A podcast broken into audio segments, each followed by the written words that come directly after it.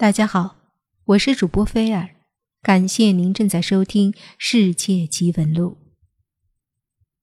今天我们来讲一讲有关梅里雪山的灵异事件。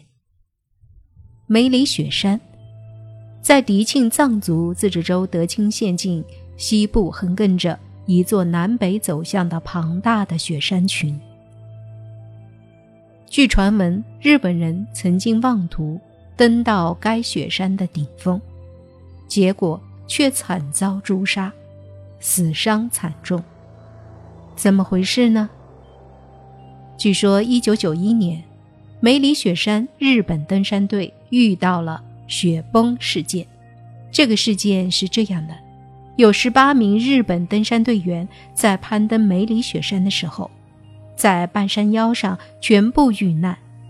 遇难的原因就是因为雪崩。这件事情本应该算是一场意外，但是在当地，却又会听到另一个版本，说这是雪山有灵，那场雪崩其实是山神故意弄出来的。在上个世纪，国人对日本是非常仇视的，让日本人攀登我国的神山，自然让很多人。都无法接受，而攀登梅里雪山的日本人却死于雪崩，这让很多人都开始相信雪山是有灵的。再后来，此事就传为了梅里雪山灵异事件。七十年代的某年春季，云南省丽江风景区来了两个日本人，这两个日本人打着科研的幌子，在丽江风景区整整待了三个多月。在这三个多月里，这两个日本人啊不与任何人接触，专门爬山沟、钻树林。当他们离开丽江的时候，只带走了一只蝴蝶、一根树枝。过了没多久，这两个日本人又重返丽江，还是不与任何人接触，依然只是爬遍了丽江的大小山沟，钻遍了丽江的所有茂密的树林。当他们离开丽江的时候，还是只带走了一只蝴蝶、一根树枝。但是这一次，他们就没那么走运了，因为他们两次来丽江的时候，为他们办理出入境手续的正好是同一个海关人员。这名谨慎的海关工作人员对两个日本人来丽江的行为非常惊奇，也对这两个日本人的第二次丽江之行。充满了疑虑，于是他请来了云南省动植物检疫所的专家，对这两个日本人所携带的蝴蝶和树枝进行了仔细的分析和检查。这一检查，可就查出了一个天大的秘密。原来，这两个日本人第一次所携带出境的蝴蝶是濒危蝴蝶品种，这种蝴蝶。是与恐龙同一时期的物种，被称为活化石的美丽的四尾三色蝶，而这种蝴蝶只在我们国家的丽江才有。在七十年代的估计不足三百只，早已经被国家列为了濒危动植物。被日本人携带的那根树枝也很令人惊讶，原来那可不是普通的树枝，那也是恐龙时期。延续下来的唯一一个树种，名叫红豆杉。话说这红豆杉可不是一般的树种哦，在丽江被纳西族儿女称为神树。经研究发现，红豆杉对很多疑难杂症有特殊疗效，特别是能防癌抗癌。丽江地区的癌症患者是全世界最低的。而且它对治疗高血脂症也有奇效，因此红豆杉也被国家列为濒危动植物，是严禁采伐的树种之一。国家有关工作人员搞清楚这两个日本人的真实面目之后，宣布从此以后云南丽江为日本人的禁行区，任何日本人不允许踏进大理、丽江等一带风景区旅游。那两个日本人也被列为不受欢迎的人，从此不准再来到中国领土。事情再往前走了近二十年。一九九一年，日本登山队经过千辛万苦，死皮赖脸的申请由日本外交部和中国外事办商量，要来攀登梅里雪山。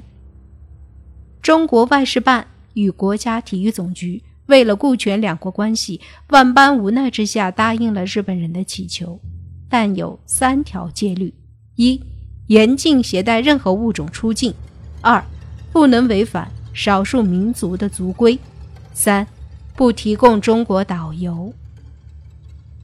香格里拉地区的少数民族以藏族居多。这里的藏民与西藏的藏民虽然不属于同一支，语言也不相同，但是香格里拉的藏民不仅彪悍强壮，而且更加汉化。他们对国际国内形势都了然于胸，因此也知道日本人在丽江的丑恶行径。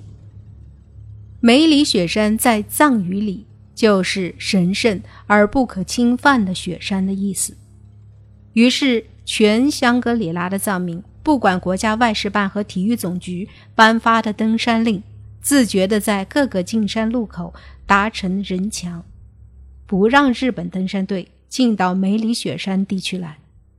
最后，在公安部门的保护下，日本登山队才艰难地在梅里雪山山脚下安营扎寨，准备好登山的具体工作。第二天早上。当疲惫的日本登山队员从睡梦中醒来的时候，发觉他们的帐篷周围已经被一千个手拿藏刀的藏族青年团团围住。那些藏族青年全部上身赤裸，脸上涂画着山神形象的油彩，嘴里不停地怒吼着，一步步向日本人逼近。这样僵持了一天，公安部门。才艰难地将这些藏族青年们劝离回家。日本登山队员们长长出了一口气，他们才有时间准备向梅里雪山进发。第三天早上，日本登山队员们整装出发了。当他们全部离开山脚，往山上攀登的时候，山脚下来了一支约二百人的队伍。